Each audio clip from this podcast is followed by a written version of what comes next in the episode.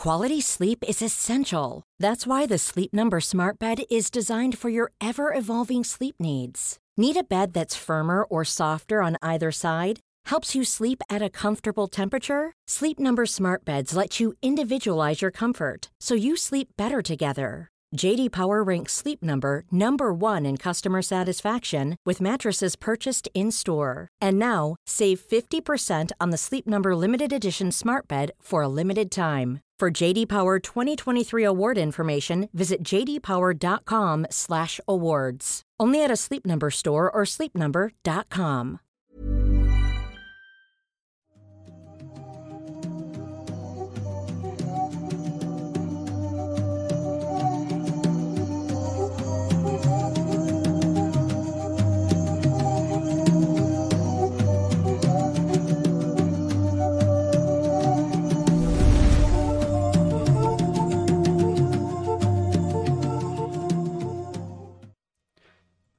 Hola, ¿qué tal? Bienvenidos a un episodio más de Noctámbulos Podcast, esta vez en el día del podcast. Así es, hay un día del podcast y es hoy. Estamos muy contentos por eso. Mi nombre es Emanuel Morales, me acompaña como siempre mi compañero y amigo Kevin García, que espero que estés muy bien, Kevin. Ando bien, ando Hoy, bien. hoy sí estamos completamente en Sí, vivo. ahora sí, ahora sí. Hoy sí estamos en vivo, estamos aquí con ustedes. Ya la bilocación Hola. no, no funcionó muy bien. Tuvimos que matar a nuestros clones de otra dimensión. se es, una, es una larga, larga historia. Se revelaron los cabrones, pero, pero afortunadamente los contuvimos y todo bien. Me sorprende que en esta dimensión la gente bebe agua y, y come comida y no como es normal, al revés. Sí, ya sé, es raro, ¿no?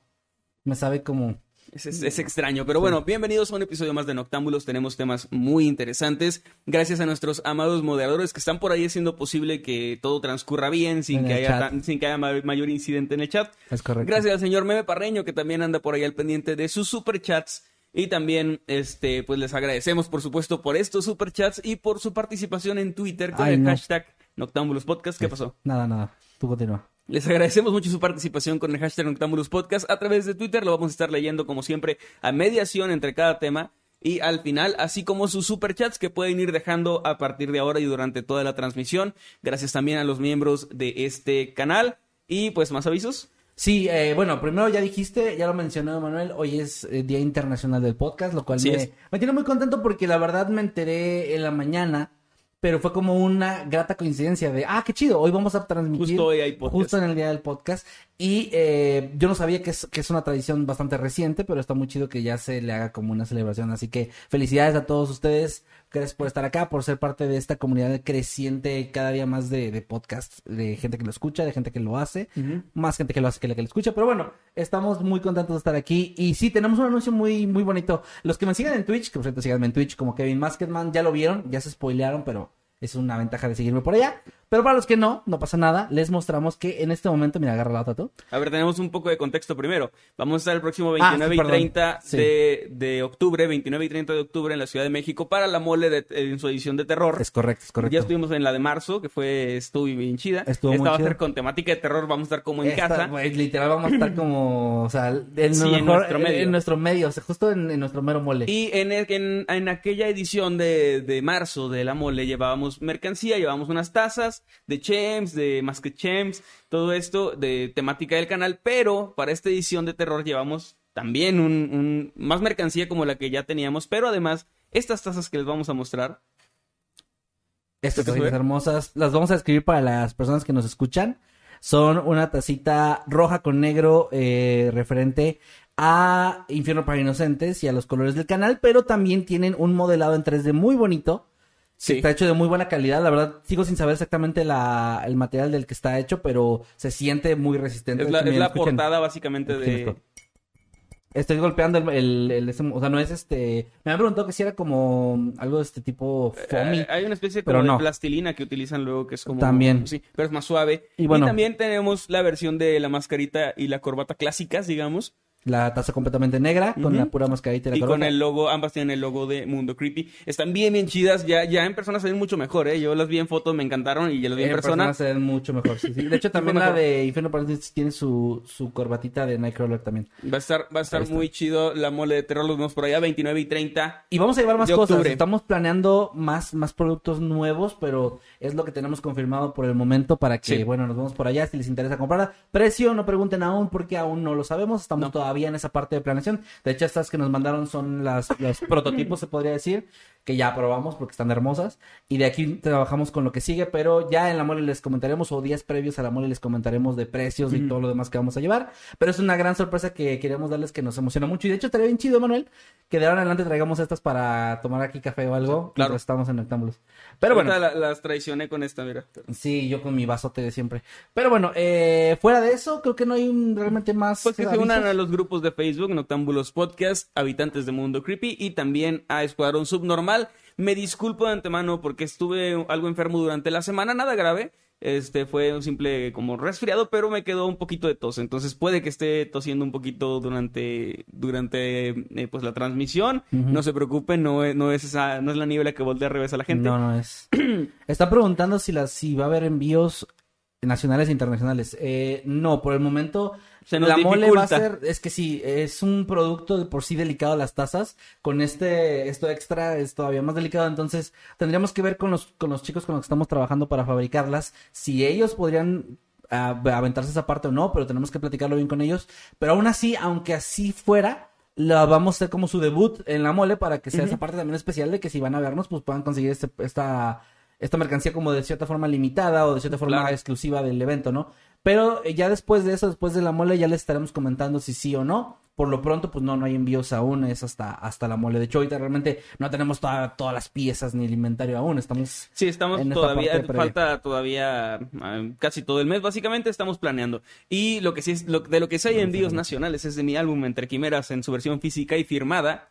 Pueden preguntar ahí por DM, eh, tengo envíos a todo el país, todavía no tengo internacionales, pero espero pronto tener. Gracias también a la gente que estuvo en, pues, en mi evento de la semana pasada, estuvo muy Ah, chido. Sí, muy chido. Me regalaron ahí unos simis, uno con una cartita muy bonito con, con un traje como de charro. Debí traérmelos, porque los tengo ahí en la casa. Sí, este, pero para mostrarlos. Pero bueno, estuvo muy bonito, gracias. Metido gente. un regalito, una playera, Me ¿no? dieron una playera. eh, eh, pues, estuvo muy, muy chido porque este chico fue Tomás. desde Tomás Ortiz. Mm, eh, creo que era Tom Mejía. Tomás, Mej- no, ¿sí? Bueno, venía de Reynosa. Bueno, Y- Tomás de Reynosa, muchas gracias. Me, me regaló una playera bien chida de los Simpson que también debí traerme. Pero bueno, voy a, voy a traérmela luego. Pero gra- gracias, en serio, gracias Tomás por el regalo. Gracias gente que fue a, a verme. Fue nuestro, nuestro profesor de la secundaria, que lo llegamos a mencionar por aquí en, algún video. Sin máscaras ni corbatas lo hemos mencionado mucho, ese profesor, profe Moreno. Que resulta que sus hijas son fans del canal. Así que tal mandamos un vez estén viendo también. esto, tal vez no, pero... Probablemente. Pero bueno, un saludo, profe Moreno. Pero, y sus hijas bueno, estuvo también. increíble, me encantó. Estaba también, obviamente, mi familia, amigos, gente muy importante para mí.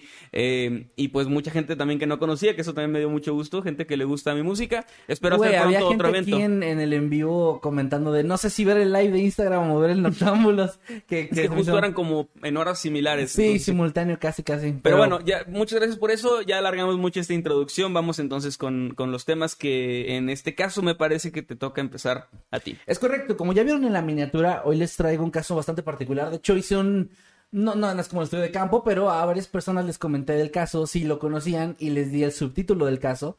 Y nadie se imagina por dónde va la historia, por lo que he visto. ¿Ok? Le pregunté a, a varios amigos sobre eh, qué, qué piensan cuando les digo que les voy a contar o que voy a platicar sobre la historia del hombre más feliz en el corredor de la muerte. El corredor de la muerte, si no ubican qué es, es esta sección de las prisiones que se les conoce así porque es la zona donde tienen ya las personas que ya tienen una sentencia de muerte, vale la redundancia, y que están esperando prácticamente su turno para pasar la silla eléctrica o la cámara de gas o la inyección letal o cualquier método, depende de la época en la que estemos hablando. Creo que ahorita todavía no, todavía existe la pena capital, ¿no? Sí, sí, o sea, la Pues pena de existe sí. aún, pero en- no en todos lados ya, ya en muchas partes ya Eh, la, la, mayoría de las veces creo que es por inyección letal. que Es como que el- Sí, creo lo que ya la, la silla creo que se usó por últimamente en los setentas, en me los parece. ochentas, creo que todavía, creo que todavía en los noventas, pero no Pues estoy creo que aquí trajimos un caso donde se usó por última vez, Aquí ¿no? trajimos una silla eléctrica. y, y- y, pues de ahí Eddie y en paz descanse. Pero hablando de Eddie, gracias por cierto Eddie, que la semana pasada se rifó aquí con ustedes a estar en el Sí, en vivo. También muchas gracias Eddie. Que ahora ya se llama de otra forma, güey, ya no se llama Eddie Secker, ahora ya es como Extinger. o una No, no sé, yo ya no, sé. Dice que no es una fase, pero pues siempre cambia. Sí. Parece Goku. Chico de transformación. No, saludos, bueno, Eddie, saludos. Saludos, te quiero mucho Eddie. Y... Me la encontré por allá, por cierto, en- cuando andaba en Matamoros. Ah, y, y Jimmy fue a tu concierto también, de hecho. ¿A Jimmy no lo vi? ¿No lo viste? ¿Dijo que te saludó? Sí. A la madre, sí dijo que te saludó, güey. No, sí, cierto, sí, sí, sí, pero es que se fue muy rápido. Sí, se fue rápido. Ya me acordé, es que, o sea, como no se quedó después a convivir, como que no lo recordaba. pero sí, no dijo que tenía, que tenía que ser temprano, pero Sí, fue así, le me dio un abrazo y todo, es verdad. Saludos, Jimmy, perdón por olvidarte. Bueno, les voy a hablar, o sea, entrando en, el tema en sí, de la historia de Joe Arridy. Eh, como dije antes, en, este programa ya hemos mencionado, como dije, creo que trajimos el caso de la última persona con la que fue utilizada la silla eléctrica. No estoy seguro al 100%, pero digo, son 114 episodios con más de un caso por episodio, perdón si no me acuerdo. Pero bueno, ya hemos hablado de, de varias cosas en este programa, de diferentes tipos de casos de crimen real y todo eso. Y en muchas de las ocasiones ya se ha vuelto hasta como una especie de meme el hecho de que la justicia no hace su trabajo bien y termina fallándole a las víctimas. Sí. Eso ya lo hemos hablado muchas veces, de que no trabajó la policía como debió, de que una persona eh, claramente culpable o que todo apunta a que sea culpable lo dejan libre y luego esto provoca más víctimas y más daño y más dolor a otras personas, ¿no? Pero en pocas ocasiones se habla de la parte eh, donde puede ocurrir al revés, donde la justicia falla, pero no precisamente a la víctima del crimen, sino a una tercera parte que está involucrada, es decir, un eh, acusado que en realidad, en realidad es alguien inocente. Ok. Eso es de lo que va el tema del día de hoy. Hoy les voy a platicar de Joe Arridy, conocido también como el hombre más feliz en el corredor de la muerte. Y ahorita van a ver por qué. Les advierto de antemano, preparen un pañuelo para llorar, porque va a estar triste el caso, pero también su antorcha y sus rastrillos, porque van a encabronarse Sus junto- tridentes. sus tridentes como Poseidón, porque se van a encabronar junto a nosotros. Es un caso muy horrible, es un caso triste y es un caso enfurecedor. La noche del 15 de agosto del año 1936, Riley y Peggy Drain, residentes de la pequeña ciudad de Pueblo, en Colorado, salieron de su casa, después de despedirse de sus dos hijas, Dorothy de 15 años y Bárbara de 12. El reloj marcaba las 10 de la noche cuando la pareja se dirigió a un baile benéfico, llevado a cabo en un club nocturno local.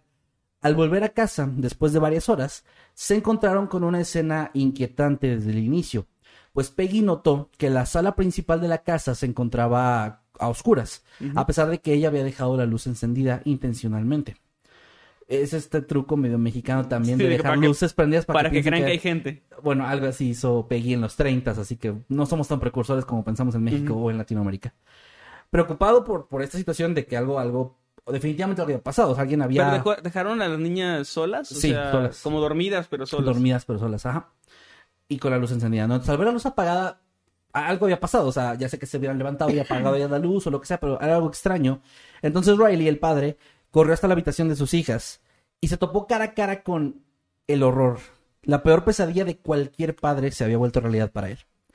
Tendida sobre su cama se encontraba su hija Dorothy, la mayor, rodeada por un charco de sangre que empapaba el colchón y las sábanas. En su cabeza era visible una herida profunda de la que brotaba el líquido carmesí. A un lado de ella se encontraba Bárbara, su hermana, acurrucada junto al cuerpo sin vida de, de Dorothy. La pequeña de 12 años estaba inconsciente, pero milagrosamente seguía con vida. Las autoridades llegaron minutos después y Bárbara fue trasladada al hospital, donde se les informó a sus padres que había entrado en coma. Uf. Por otro lado, el cuerpo de Dorothy fue llevado a la oficina forense, obviamente estaba sin Sí, vida, ya, ya no había mucho que hacer, ¿no? donde se determinó que había sufrido un golpe fatal en el cerebro con un arma afilada, posiblemente un hacha, y según el informe le habían asesinado primero y después habían agredido, la habían agredido sexualmente, o sea, habían abusado de su cuerpo ya sin vida. Bárbara había sido golpeada en la cabeza también, aunque se creía que había sido con, la- con el, el mismo objeto, la, la misma arma, pero había sido con el extremo no afilado, por lo cual ella había sobrevivido. Es decir, tenía O sea, una herida, más como pero, un golpe muy fuerte. pero no, no, no, la, bueno, es que se creía que era un hacha, ¿no? Como, no como el hachazo tal cual. Ahora, el perpetrador, según las investigaciones de la policía, había entrado por la puerta frontal que se encontraba abierta, dato que me parece extraño, pero no sé si en esa época era normal.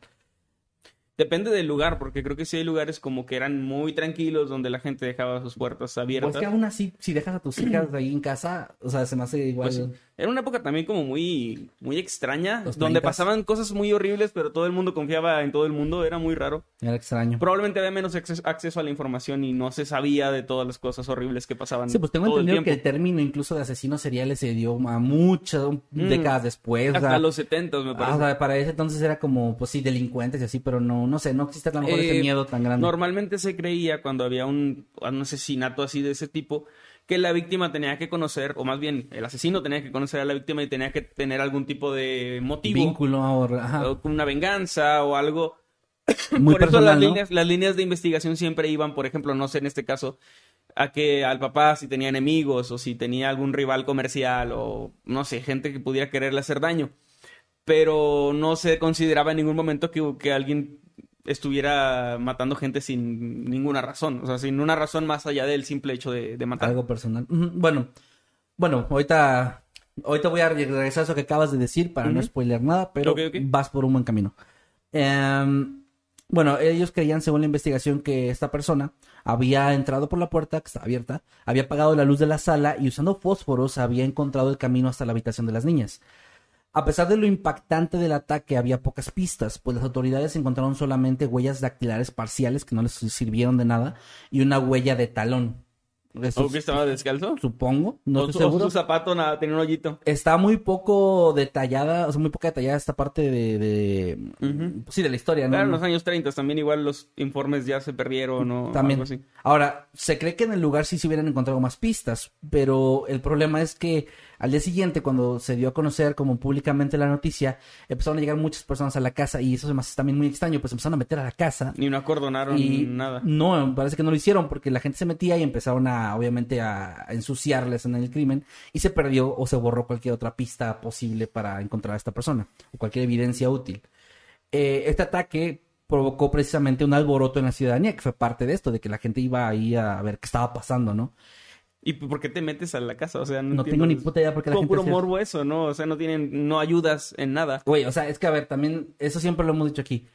Si existe una regla es porque hubo la necesidad de crearla por algo. Si existe el acordonar una escena del crimen es porque la gente se iba y se metía, güey. Sí, es cierto. no, no lo dudo que aquí no- simplemente la gente se fuera a meter porque sí. Es algo que en las películas como que pasan mucho. De que alguien llega a su casa y a huevo se quiere meter. Es como, es que es mi hijo. Es como que, señora, por favor, no entre. Y es más que nada por eso. Pues porque, sí. a ver, señora, su hijo ya está muerto. Qué feo. Pero, Pero va- pero va- si usted entra y está ahí, o sea, probablemente va a borrar cosas que son importantes para Sí. saber qué pasó. Sí, sí, sí. Y en las películas siempre los dejan pasar. Sí. Cosa que es como no- que, no, soy, eh, soy el papá. Ah, bueno, disculpe usted, pase. Sí, no, por favor, la escena del crimen. no mames. Bueno, hubo un pánico en la ciudadanía de Pueblo, en Colorado. Pues este ataque no había sido el único, ya que apenas un par de semanas antes, a tres calles de distancia de la residencia Drain, habían asesinado de una forma muy similar a una mujer de 72 años llamada Sally Crumpley, Ok. Crumpley mientras ésta dormía. En esa escena también dejaron con vida a otra persona, Lily McMurtry, quien fue golpeada en la cabeza también, pero no la mataron. Y no solamente eso, pues la misma noche del 15 de agosto, dos mujeres del vecindario afirmaron haber sido agredidas en la calle sexualmente por un hombre que intentó tocarles el trasero, al que describieron como de estatura baja y tez morena, aunque ellas lograron resistirse al ataque y el tipo salió huyendo. En los periódicos no tardaron en declarar que había un asesino y maníaco sexual en las calles de la ciudad, eh, ayudando a que la gente se calmara, obviamente, ¿verdad? Claro. Al que además describían simplemente como de aspecto mexicano, o sea, ya, ya era como... Chaparrito y Moreno era, era mexicano. Sí, sí, sí, sí. Sí. Y ahorita también voy a regresar a La- este, a el este único comentario. país donde hay gente chaparrita morena. Ahorita voy a regresar a este comentario. No, aquí como que dejo mi pin y ahorita volvemos a esto. La policía se encontraba bajo una presión De gigantesca. aspecto mexicano. Es que así lo ponen en los, en los, en los periódicos, güey. O Porque sea, los mexicanos obviamente somos todos iguales. Ah, huevo. Eh, y no hay estadounidenses chaparritos morenos. Tampoco, ¿no? Bueno, la policía se encontraba bajo una presión enorme en este caso, pues no solamente los ciudadanos exigían justicia de que ya estaban asustados, sino que además el abuelo de las niñas, un hombre llamado Perry Dunlap, había sido un senador estatal que tenía muchas conexiones con la comunidad, por lo que el sheriff George Carroll, no se olviden de este hombre, estaba buscando desesperadamente resolver el crimen a como diera lugar.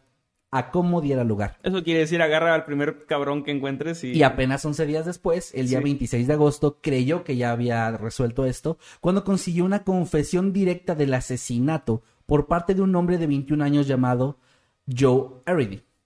Joe fue arrestado en unas vías del tren ubicadas en Cheyenne, Wyoming, bajo el cargo de vagabundeo, que era un cargo que existía. Eh, creo que no existe. Eh, O sea, que- vagancia era como lo había escuchado, Vagan- me imagino que es lo mismo. Ah, es similar, ajá. Que, por ejemplo, en principios del siglo XX, eh, vagancia era ser negro e ir caminando en la calle. Básicamente. De que no está haciendo nada. ese era como que sí, ser una persona de raza negra que va caminando en la calle, te arrestaban por vagancia. Sí, sí, bueno. Y ya. Fue algo así. Pero eh, Joe no era de raza negra, así que en este caso fue. Ya, ya lo habían ampliado a todas las etnias. Y bueno, eh, cuando Mm. lo cuestionaron, O sea, no era chaparrito moreno. no. No, no, no, no. Cuando lo cuestionaron, él dijo que había pasado por la ciudad de Pueblo después de salir de Grand Junction en Colorado eh, en, en un viaje en tren. Al enterarse de esto, George Carroll acudió de inmediato y comenzó a interrogarlo sobre el caso de Dorothy Drain. Y según el sheriff, Aridy confesó de inmediato. Sin embargo, había un pequeñito problema con todo esto que les acabo de contar. Y es que Joe Aridy era un hombre que tenía una discapacidad mental moderada. Se supo más tarde que tenía un coeficiente intelectual de apenas 46 y que su edad mental rondaba los 3 o 4 años como máximo. Ah, no manches. Por lo que se sabe ah, ahora, o sea, por lo que se sabe ya ahora con esta información, realmente ya se tiene la certeza de que él fue manipulado por la policía para hacer una confesión falsa sobre este ataque. Sí. Vamos a darles un pequeño, un poco de contexto sobre Joe, sobre su vida un poquito.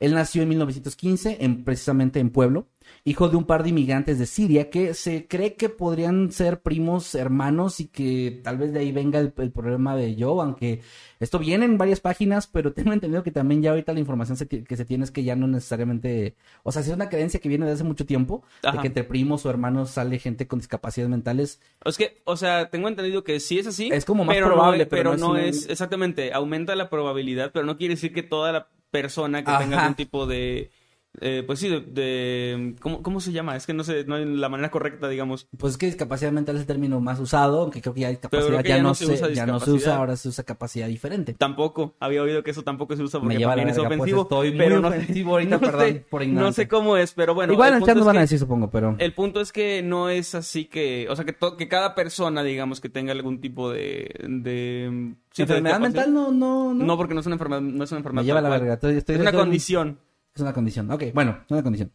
El punto es que eh, esto no es tan importante como quiera. O sea, es parte nada más de la información de su vida. Durante los primeros cinco años de su vida, él no hablaba en absoluto. No decía ni una sola palabra. Acudió después a una escuela primaria, pero pronto fue rechazado por el director de la misma, quien le dijo a sus padres que el niño no era capaz de aprender nada. Y lo expulsaron. Ah, no Llegó a tener más hermanos, pero la mayoría de ellos fallecieron siendo todavía bebés. Y se, y se tiene también información de que hubo un hermano que sí sobrevivió. No se sabe realmente quién, cómo se llamaba o, o quién era, pero que eh, se tiene esta idea de que también tenía la misma condición. Sí. Después de algunos problemas económicos por parte de la familia, los padres finalmente lograron enviarlo a la edad de 10 años al hogar estatal y escuela de formación para deficientes mentales, ubicada en Grand Junction, donde pasaría la mayor parte de su vida. Supongo que ya no se llama así el lugar. Espero que no. Hasta volverse un joven adulto. O sea, desde los 10 hasta la- a 21 años, que era la edad que tenía cuando lo, Cuando arrestaron. Ajá. Lo arrestaron en los años 30, ¿verdad? En el 36, sí. En Estados Unidos. No, porque si, si hubiera sido... Si hubiera vivido en México en los años 90, él habría matado a Colosio. Sí. Sí. Él dijo. Sin embargo, tanto en la escuela como en el vecindario donde vivían sus padres, él era maltratado por otros jóvenes y algunos adultos, quienes lo tildaban de idiota todo el tiempo, lo golpeaban Ah, y bueno, básicamente le hacían todo tipo de maltratos físicos y psicológicos sin que yo tuviera la menor idea de cómo defenderse. Les recuerdo, tenía la edad mental de un niño de 3, 4 años máximo. O sea, él incluso regresaba a jugar con las personas que lo maltrataban porque no tenía esta idea de, Mm, Sí, de, no. de- de- de desapegarse a alguien violento, ¿no? Eh, además de esto, eh, en la escuela lo llegaban a, a obligar a confesar cosas que él no había hecho, como robar cigarrillos. Los otros niños, otros adolescentes robaban y lo acusaban a él y lo obliga, o sea, lo obligaban o lo Le decían que echara la culpa, manipulaban a que dijera que fue él, cosa de la que el superintendente de la escuela se llegó a percatar y llegó a mencionarle a los padres que pues, bueno, no lo iban a, hacer- a- a acusar por eso, pero que él estaba diciendo, sí, yo fui. Tal vez por esa razón él suele escaparse de la escuela frecuentemente y en la última ocasión que lo hizo, tomó un tren que lo llevó hasta Cheyenne, donde finalmente fue arrestado. Durante la confesión con el sheriff Carroll, este notó que Joe era extremadamente susceptible a las sugestiones, por lo que como parte de su interrogatorio le preguntó a Joe específicamente si le gustaban las chicas, a lo que Joe respondió con un sí a secas. Después lo continuó diciéndole, si te gustan tanto las chicas, ¿por qué las lastimaste? A lo que Arroy simplemente contestó, no quise hacerlo. Y esto ya lo tomó el sheriff como una confesión Ok. del, del ataque. De a huevo él fue. Ajá. El interrogatorio, de hecho, esto es una- un extracto muy mínimo, porque el interroga- interrogatorio duró más de ocho horas y, y fue por más de dos días también. Que eso Eh. también es, no sé si ya sea ilegal, pero los interrogatorios de, de muchas horas, eh, eh, lo que hacen es cansar mentalmente a la persona y que, que te... Que se que te abrumes y que ya digas, bueno, voy a decir lo que quieran porque ya estoy hasta la madre, ¿no? De estar aquí Sí, y como sí, que, sí. o sea, sí, ya, ya, ya, no sé si está prohibido ya, pero debería. Pues sí, que no sé exactamente cómo funciona ahorita. Lo único que sé es que no puedes, o sea, puedes este, tener a alguien por, como sospechoso por 48 horas Ajá. y después lo dejas libre, pero de eso no sé exactamente cuánto tienes permitido interrogarlo seguido en esas horas, no sé. Es que también eh, los interrogatorios de dos personas gritándote no son muy efectivos. Y menos para una persona con eh, esta condición. Es un tipo de... Es que no recuerdo cómo se llama. Eso es lo que hacen los ladrones cuando llegan y te gritan, que es como que te, ¿Te choquea? te choquean y, y hacen que no puedas reaccionar de manera coherente, ¿no? O, Sí, sea, sí. como- o- o no puedas racionalizar también. Ajá, pues básicamente sí. Eh, aunque en este caso no se sabe si lo- le gritó o simplemente lo manipuló, o, o ambas. Pero bueno, eh, este interrogatorio, les digo, duró dos días, en los cuales, según el sheriff, Joe confesó que había estado espiando a la familia y que la noche del 15 de agosto él se había ocultado entre los arbustos cercanos, esperando a que los padres se fueran. Y después había entrado, había atacado a las niñas y finalmente había agredido sexualmente a Dorothy después de, de matarla.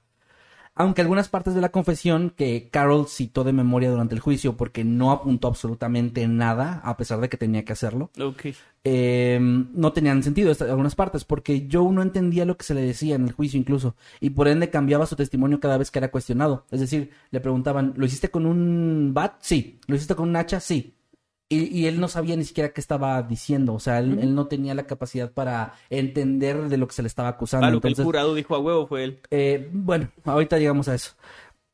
Y bueno, él cambiaba el testimonio y, y les digo, el arma homicida y otras cosas, este, eran detalles que decía diferente cada que le preguntaban. Sin embargo, cuando Carol contactó al departamento de policía de pueblo, eh, se enteró que ya habían arrestado a otro hombre por el crimen, Frank Aguilar, un trabajador de México que se había convertido en el principal sospechoso, pues había trabajado para la familia y había sido despedido poco tiempo antes del ataque. Además, había llamado la atención de los detectives después de que se presentó al funeral de Dorothy y que se pasó en un par de ocasiones frente al ataúd observando como por mucho tiempo el cuerpo sin hablar con nadie. Y se dieron cuenta que iba solo también. Sí. Además de esto, también se acercó con Riley Drain, su antiguo jefe, el padre de Dorothy, para darle un puñado de monedas con la intención de ayudar a la familia. Una actitud que a la policía le pareció sospechosa, y mm, principalmente porque supuestamente la forma en la que lo habían despedido había sido poco amigable, entonces no había quedado en buenos términos con él, con él como para hacer esto, ¿no? Como que llamó la atención. Los oficiales acudieron a su casa y esto sí no sé si tenían alguna orden que asumo que no, pero lo arrestaron. Y, y se metieron a su casa. Al hacerlo, encontraron ahí recortes de periódicos que mencionaban los asesinatos sexuales recientes, tanto en el, en el condado como en el país entero, además de fotografías también recortadas de mujeres desnudas. Y no solo eso, pues también hallaron en un balde una cabeza de hacha con muescas distintivas que parecían coincidir con las heridas que se le habían infligido a Dorothy. Aguilar insistió, No sé si quiero que sigas leyendo, a ver. Aguilar insistió que era inocente y su madre, que era una mujer bastante mayor, aseguraba que él había estado con ella en casa durante esa noche. Pero aún así la, la evidencia parecía sugerir lo contrario, ya que incluso en sus uñas se encontraron algunos restos de fibras que coincidían con la colcha del dormitorio de las niñas, unas fibras este, de color azul, Ok. que no sé por qué en tantos días no No se bañaba el pues. Supongo, no sé. Pero bueno, esto lejos de mostrar la, ino- la inocencia de Joe, solo provocó que ahora se le acusara de ser un cómplice del crimen Ok, o ya que fue- el sheriff Carroll aseguró después de que ya se supo lo de Frank, después, esto es importante, no lo dijo antes, que en la confesión de ocho horas y dos días, él había dicho varias veces que había estado en el, en el lugar con un hombre llamado Frank. No manches, que... Como Ah, si, como que- si el sheriff Carroll quisiera huevo, como decir, yo sí lo encontré. o sea, yo Y más encontré como que padre". tenía ese pedo que tienen muchas autoridades Mm. de no admitir que, le se están cagando. sí. Que, que no, que están pendejos y ya. Y bueno, lo peor viene todavía porque eh, le- ahora ya era acusado de ser un cómplice de, de Frank, ¿no? Joe fue trasladado a Pueblo y ahí supuestamente hubo otro interrogatorio donde volvió a confesar, ahora agregando los detalles de que Frank estaba con él. Incluso la policía lo llevó a la casa de los Drain donde le pidieron recrear lo ocurrido aquella noche, cosa que hizo de forma bastante como torpe, o sea, él no, no sabía qué hacer, casi casi le decían, a ver, avanza para allá, y ahora haz como que haces esto, ¿no? Y pues Ok. él lo hizo y fue como que a huevo, está recreando la escena del crimen. Y esto, ahí, ahí sí había varios policías aparte del sheriff. Y cuando después de, de esta recreación, lo llevaron a enfrentarse cara a cara con Aguilar, y al verlo, eh, Joe dijo, ese es Frank. Eso es lo único que se sabe, no se sabe si le dijeron que dijera eso o no. Sin embargo, Frank estaba confundido, no sabía quién era ese hombre y, lo, y dijo que jamás lo había conocido, o sea, respondió que no sabía quién era Joe. El caso comenzó a complicarse un poco más porque una mujer de Colorado llamó para decir que tras ver una fotografía de Arity en el periódico, lo había reconocido o creía que, que era idéntico a un hombre que la había atacado el 23 de agosto. Y al ser cuestionado, Joe admitió que sí había sido él, otra vez. Admitió todos los crímenes que le preguntaban si había sido o no. El problema era que Joe había llegado a Cheyenne tres días antes de esta fecha, algo que se pudo comprobar gracias a un grupo de trabajadores en un restaurante en donde Arridy había estado ayudando a cambio de comida, por lo que todas las supuestas confesiones estaban resultando contradictorias e incoherentes, obviamente. Finalmente, Frank Aguilar cambió su declaración asegurando que sí conocía a Joe Y que ambos habían llevado a cabo el ataque. Pues le convenía más decir eso y de que el otro Dividir fue, la él- culpa. él fue todo, fue como que el, el que ideó todo, ¿no? Según lo que él dijo, se habían encontrado en un parque eh, esa misma tarde y habían planeado llegar a la casa de los Drain, pues Frank ya sabía que los padres sal- saldrían por la noche. Pero poco después de esto, eh, Aguilar mencionó que esta declaración la, la quiso retirar porque dijo que lo habían amen- amenazado para, para decir eso, o sea, lo habían amenazado para que dijera esas exactas palabras. El caso se extendió por varias semanas, hasta que finalmente Barbara Drain eh, salió del hospital, ya salió del coma, y pudo identificar a Frank Aguilar como el hombre al que había visto en su habitación cuando su hermana fue atacada. La niña no mencionó en ningún momento nada sobre un segundo intruso. Fue esto lo que finalmente llevó a, a Frank Aguilar a ser declarado culpable y sentenciado a muerte, y el 13 de agosto del año 1937 fue ejecutado en una cámara de gas frente a una audiencia que incluía al padre de Dorothy, a Riley Drain. Pero sorprendentemente, nada de lo que se dijo en el juicio contra Aguilar parecía probar la inocencia de Arridy, quien tuvo un juicio aparte. En este, su abogado intentó llevar a cabo un alegato de locura, de ese plea of Sí. insanity, que así es como lo encontré, para salvar la vida de su cliente. Pero Joe fue declarado como cuerdo a pesar de que tres psiquiatras estatales reconocieron durante el juicio que estaba tan limitado mentalmente como para ser clasificado como, entre comillas, lo voy a decir, un imbécil, que en ese tiempo era un término Era un médico. término válido, sí. Era un término válido médico. Eh, estos también señalaron que era incapaz de distinguir entre el bien y el mal, por lo que no podía realizar ninguna acción con una intención criminal. Sin embargo, nada de esto fue suficiente para la corte, que declaró culpable a Joe Arridy y lo sentenciaron a muerte de la misma forma que a Frank Aguilar. No manches. Sin embargo, el abogado Gail Ireland estaba seguro de la inocencia de Joe, por lo que se involucró en este caso ya después de la sentencia, logrando incluso retrasar la ejecución nueve veces. Pero a pesar de todo lo que él te intentó, bueno, de las cantidades de veces que intentó mostrar que él no podía haber sido, de las declaraciones incoherentes y todo esto, no Es que logró... había ni siquiera una pizca de evidencia de Nada, que lo güey. hubiera hecho y, y luego Nada. para la condena de muerte. O sea, hay güeyes que han hecho este tipo de cosas y que no los han condenado a muerte y que han hecho cosas peores incluso y que les dan 10 años o algo así y luego ahí andan Sí. libres como si nada. Totalmente. Y bueno, eh, no pudo anular la condena ni tampoco conmutar la sentencia, solamente retrasó la ejecución. Eh, en este tiempo, que pasaron 20 meses, Joe Arridy estuvo en el corredor de la muerte. Él jamás mostró señales de entender lo que estaba pasando. Pasaba los días jugando con un tren miniatura que le había sido regalado por Roy Best, el alcaide de la prisión. Joe era incapaz de entender el concepto de la muerte, por lo que no llegó a entender su sentencia en ningún momento. Al estar ahí, tanto los prisioneros como los guardias lo trataron bien. Solían jugar con él o platicar con él durante horas. Pues que era como y un niño. nadie lo era como un niño, güey, lo veían como si fuera un niño. Nadie lo insultaba ni lo lastimaba. De hecho, de cierta forma pasó un mejor tiempo ahí que cuando estaba fuera, que lo maltrataban en su escuela y en por donde vivía. Roy Best, el alcaide, se convirtió incluso en uno de los partidarios de que de Arridy e intentó salvarle la vida, usar como sus conexiones, pero no lo logró. Y se decía que lo trataba como si fuera un hijo y que constantemente le llevaba regalos o comida que le gustaba. En su último día de vida, Joe fue visitado por su madre, quien no pudo contener el profundo llanto al ver a su hijo tras las rejas, y Arridy, eh, y lo abrazó. Y Arridy no parecía entender por qué su madre estaba triste y se despidió de ella creyendo que la iba a volver a ver pronto, incluso se lo dijo. Eh, incluso también le llevaron un padre, que es una cosa medio común, el cual eh, le intentó explicar el concepto de la muerte como si fuera un sueño muy largo del cual no podemos despertar. Pero esto ni siquiera lo pudo entender Joe tampoco, porque él dijo que siempre estaba despierto. O sea, él no, no entendía. Sí, como que no sabía que se dormía. No sabía que se dormía, exactamente. O sea, como que no lo entendía. Para su última comida, él pidió que le llevaran mucho helado. Sin embargo, no fue capaz de terminarlo porque pidió demasiado.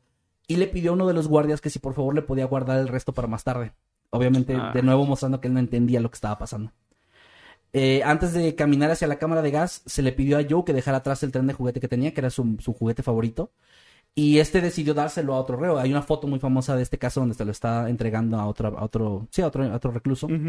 Y según se informó, él iba sonriendo mientras caminaba hacia la cámara de gas, porque, eh, bueno, sí, de Sí, nuevo, pues, no, no no, entendía, no lo, que entendía lo que estaba pasando. Pero cuando llegó ahí, sí se empezó a sentir nervioso y a pedir ayuda. Pero fue tranquilizado por el alcaide Roy, quien le sostuvo, le sostuvo la mano y le aseguró que todo estaría bien. Y como que le explicó lo que iba a pasar, pero sin decirle pues que iba a morir, ¿no? Al final no lo iba a entender. Y fue así, como finalmente el 6 de enero de 1939, Joe Arridy fue ejecutado a los 23 años de edad. Fue de hecho hasta el año 2011 que el gobernador de Colorado, Bill Reiter, le otorgó un indulto póstumo declarando lo siguiente. Perdonar a Arridy no puede deshacer este trágico evento en la historia de Colorado. Sin embargo, es, de- es en interés de la justicia y la simple decencia restaurar su buen nombre.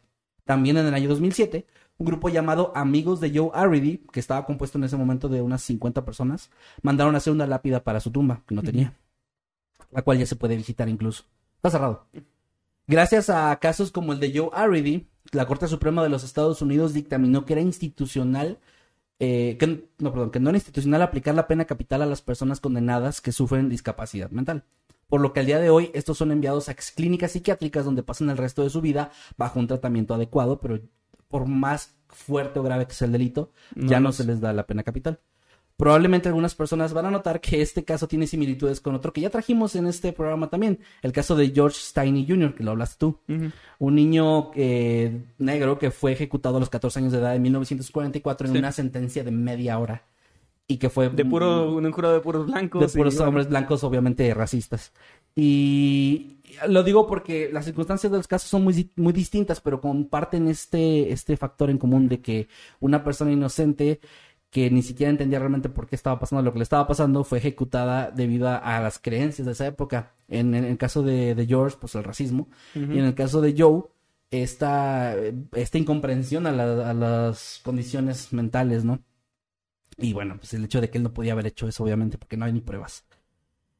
Ah, yo, yo creo, eh, por lo que estuve investigando, que también este caso, Es que ni siquiera- en conjunto, ajá. O sea, ni siquiera tenía como la capacidad de planear hacer algo así. No, y no tendría una razón o un objetivo para hacer algo así, porque no, no era. no, y no era alguien violento. Ni No, siquiera- no te- ni no tenía- se defendía cuando lo atacaban, o sea, no era O sea, no tenía ningún tipo, no, no había nada ahí. O sea, no. Nada.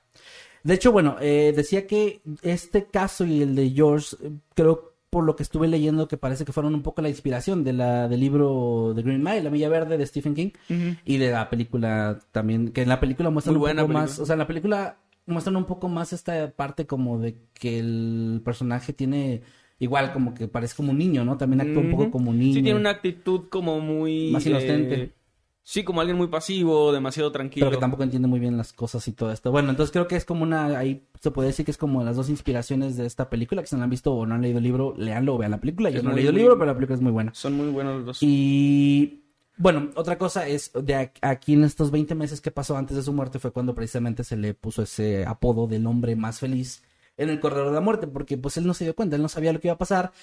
Estaba encerrado, pero no entendía ni siquiera el concepto de estar encerrado. O sea, él hacía lo que le dijeran. Si le decían que se Ajá. quedara ahí, no saliera, no lo hacía, no intentaba escapar.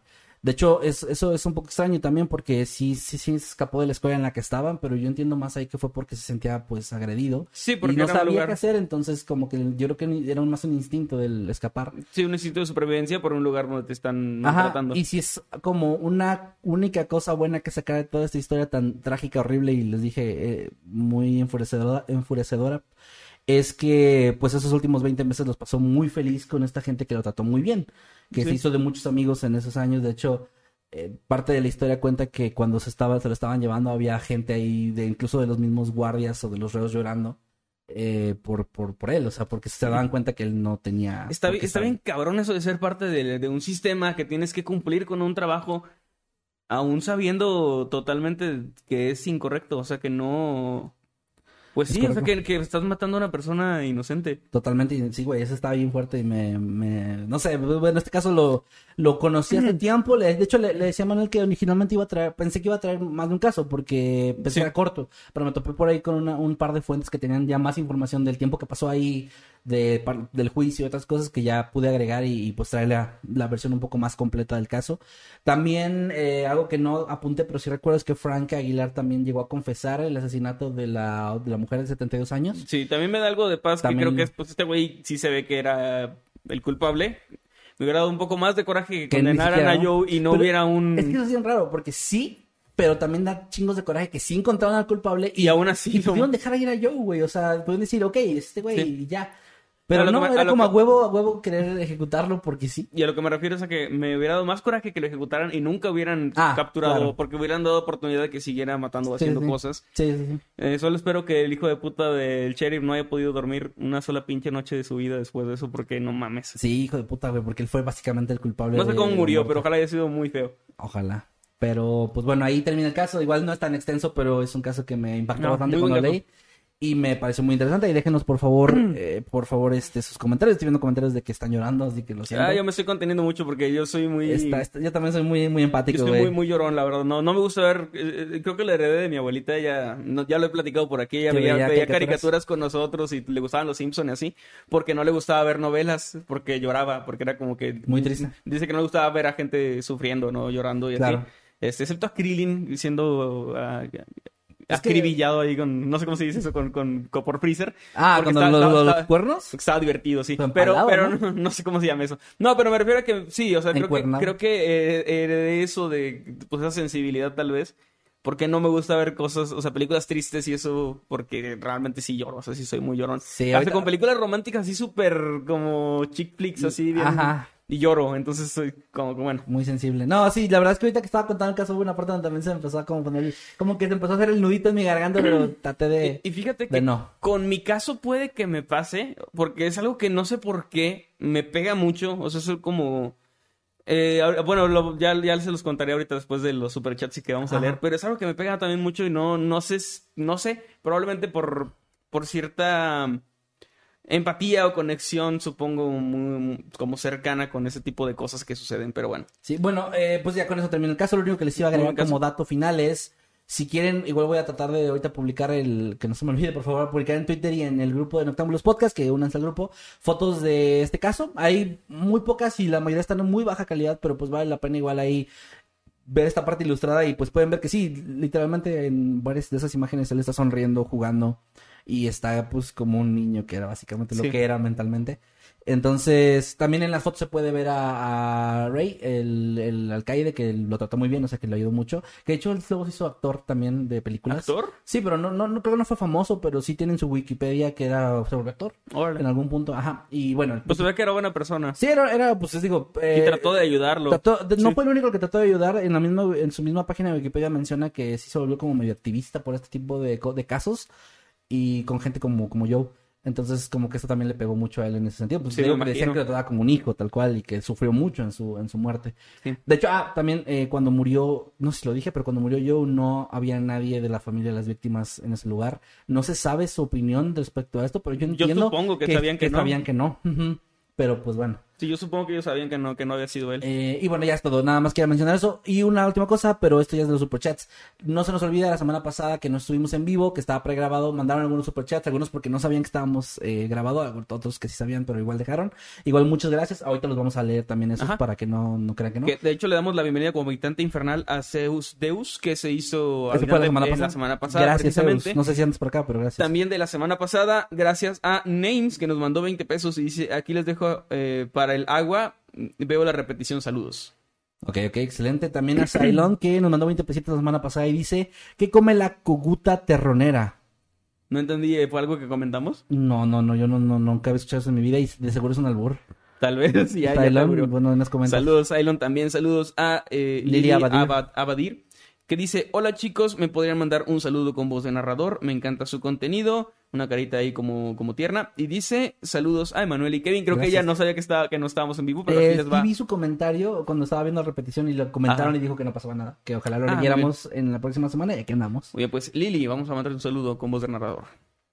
Hola, ¿qué tal? Buenos días, tardes o noches. Los saludos su amigo Nightcrawler. Y su amigo Masketman. Y este es un saludo súper especial para Lili Abadir. Saludos del futuro, saludos desde una semana después. A lo mejor ya ni quieres el saludo, pero igual te lo mandamos. Un saludo. abrazo.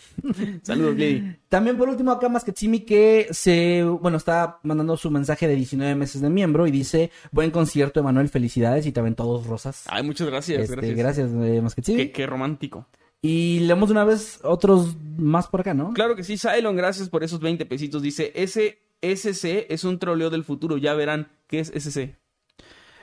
Ese superchat es un troleo del Ah, futuro. ok. El anterior. El ante- ok, O ok, sea. Cylon está jugando con nosotros en el tiempo, güey. En nuestra, sí, sí, con nuestra psique. Ah, Sí. Gracias, Cylon. Isabel se unió como habitante inmortal. Muchas gracias, Isabel. Un abrazo, gracias. Y nos mandó un superchat de 50 pesos que dice: Dije que si cantaban es lo mejor viéndose a los ojos iba a comprar una membresía. Es cierto. Es verdad, y- A menos de un mes, gracias por tal espectáculo. No, gracias a ustedes. Es cierto, en, en- para que no sepan de qué estamos hablando, en, en mi canal de Twitch, eh, Manuel y yo hace como casi el mes.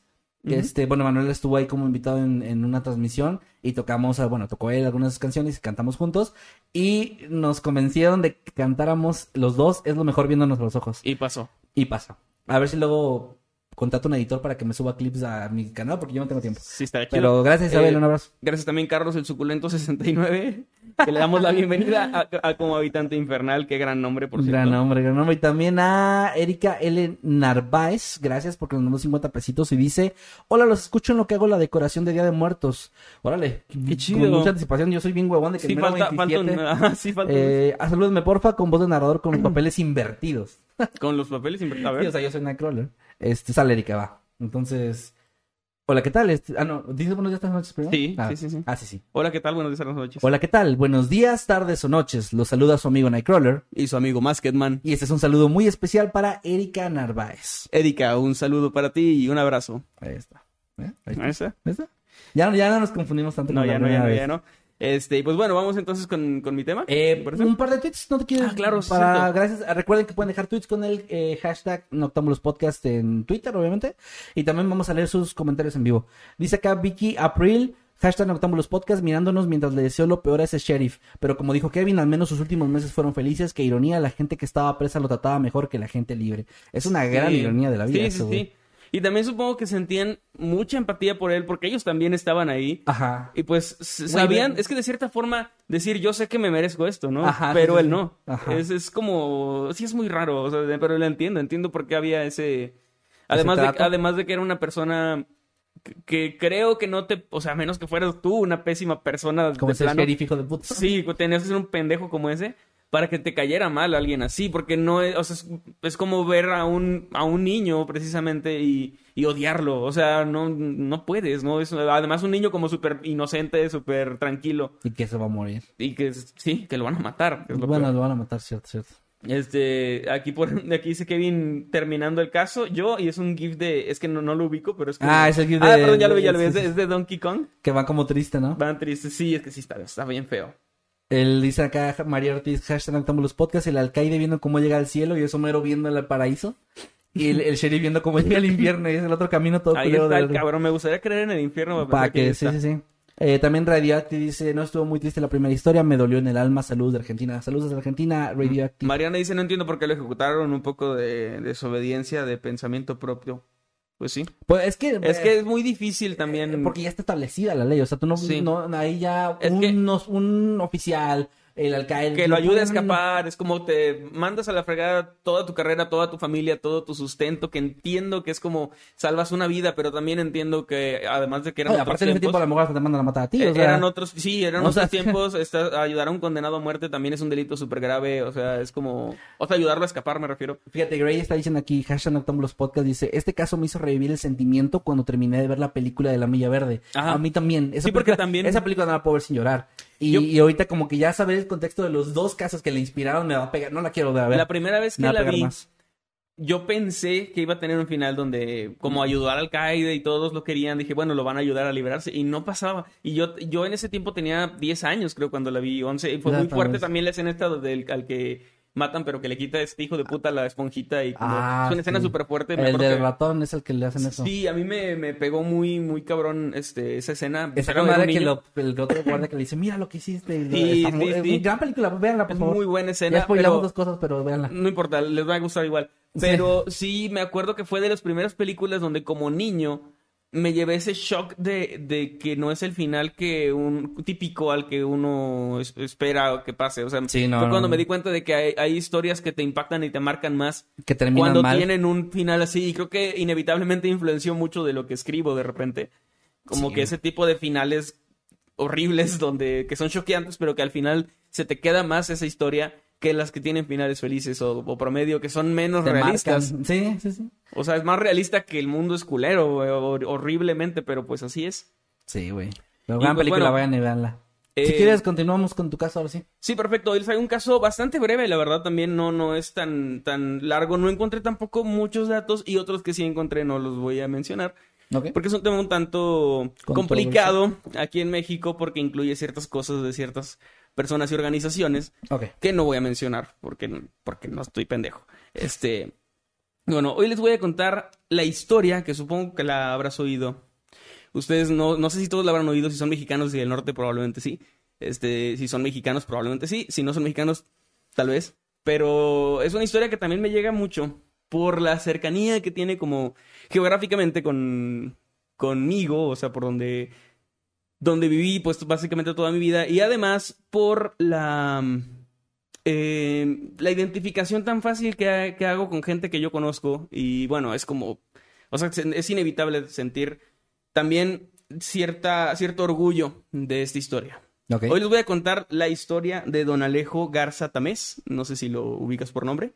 Me suena, como que lo he escuchado en algún lado. Bueno, es, un- es una gran, gran historia. Les Oh, anticipo que también... es, ya sé cuál es, wow. Les anticipo que, les, o sea, les va a gustar esta historia. Les, va, les va sí, a causar sí, sí. orgullo, les va a causar Ya también un gran coraje. Y a mí, te digo, no sé por qué, cuando estoy es, haciendo esta historia, investigando sobre la misma, este, viendo como ciertas adaptaciones, digamos, que se hicieron de la historia, me pega muy cabrón. Y no sé por qué, me da mucho orgullo, al mismo tiempo me da como ganas de llorar. No sé, es como... me- mm, bueno, se los voy a contar ya sin tantas largas. No te preocupes, no te preocupes. Los corridos son canciones que cuentan historias o hazañas interesantes de personajes intrépidos o valientes, hechos históricos o eh, políticos también muy importantes. Si bien actualmente los corridos han sufrido una evolución que a muchos gusta, a muchos otros no, en su concepción más pura, básicamente un corrido debe contar una historia memorable. Que es más memorable que un güey que era bien humilde y que luego, bueno, Pues no, ¿qué no ibas a decir? ya, perdón. Este, una historia, de hecho, como la que les contaré en esta ocasión, y creo que cuando la hayan oído estarán de acuerdo conmigo en que pocas personas en la historia han sido más merecedoras de un corrido que el señor Alejo Garza Tamés. Esta es una historia relativamente corta, pero digna de ser contada y recordada por mucho, mucho tiempo. Así que por favor, espárzanla por ahí para, para que más gente la conozca. Pero no digan que la escucharon. Pero no digan que fue aquí, no más en el. Don Alejo, Garza, Don Alejo Garza perdón, nació en 1933 en el municipio de Allende, en Nuevo León, y pasó su infancia en una de las zonas más boscosas del estado. Él era un hombre de rancho, de los de adeveras, o sea, un señor así como bien, bien de rancho. Sí, sí. Y desde muy, desde muy chico aprendió el valor del trabajo y del esfuerzo. Desde que era muy, muy joven, junto a sus hermanos, comenzó a ayudar a su padre, pues trabajaban en un aserradero que era el negocio de la familia. Un aserradero, pues es donde se, se corta, se prepara la madera y luego se vende, ¿no? Una maderería, básicamente, pero creo que ahí tiene que ver también con, con hacer los cortes, ¿no? Ajá, no nada más tener la madera como... Ajá. Aprendiendo así todo sobre este negocio, el negocio de la madera, y gracias al esfuerzo de la familia, el negocio fue prosperando y don Alejo, desde muy joven también, viajó, empezó a viajar constantemente a El Salto, en Durango, y a Parral, Coahuila, donde ahora compraba madera para luego comercializarla en Monterrey. Digamos que se cambió, digamos, ahí el giro, ¿no? Gracias a esto la familia pudo fundar una maderera a la que bautizaron como El Salto.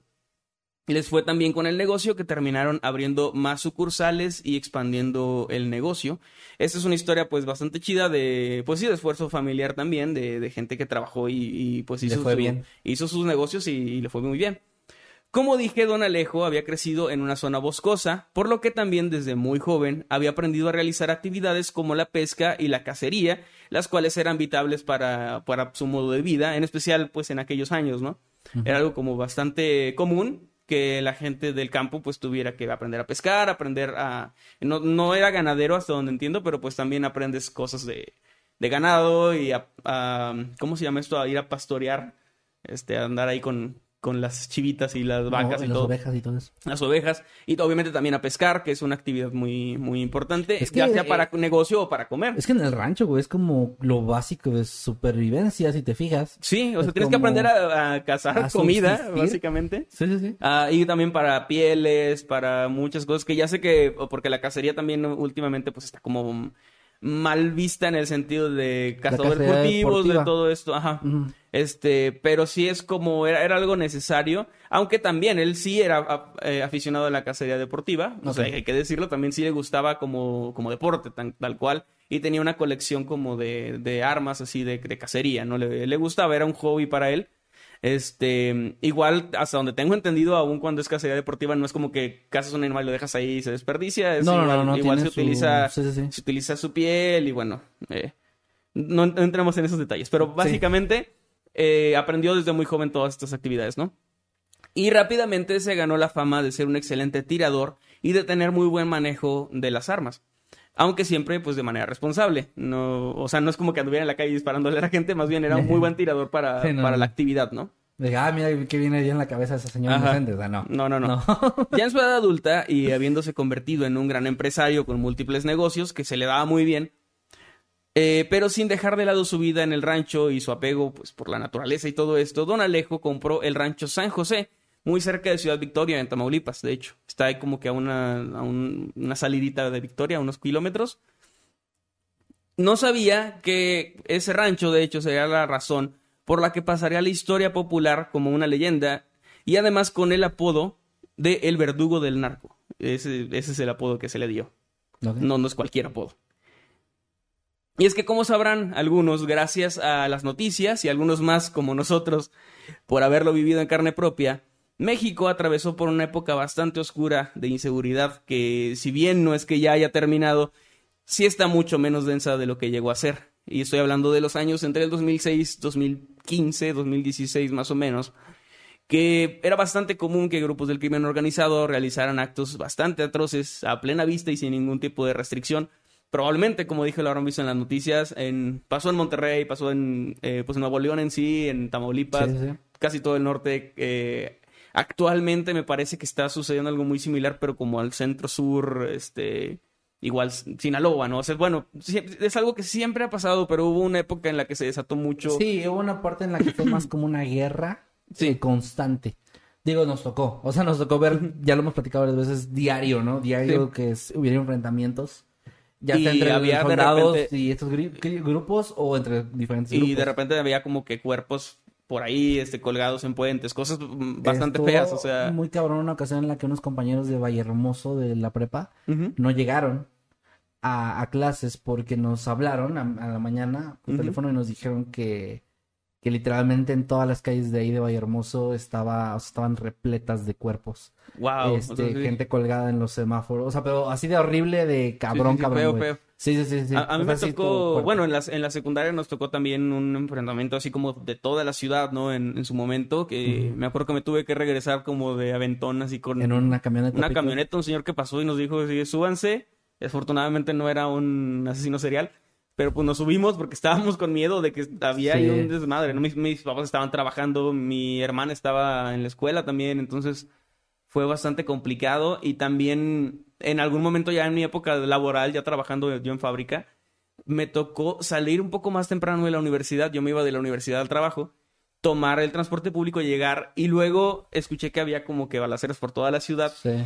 Y mis compañeros que iban como que en la ruta en la que yo normalmente iría, o sea, a la hora normal, porque yo llegué más temprano, tuvieron que llegar casi caminando porque los bajaron Del del, camión. del camión para, para poder como atravesarlo. Ya ves que hacen como bloqueos. bloqueos, y Ajá. todo esto. Y sí los bajaron así como de manera violenta, apuntándoles y todo. Entonces es, eh, fue una época bastante, bastante fea.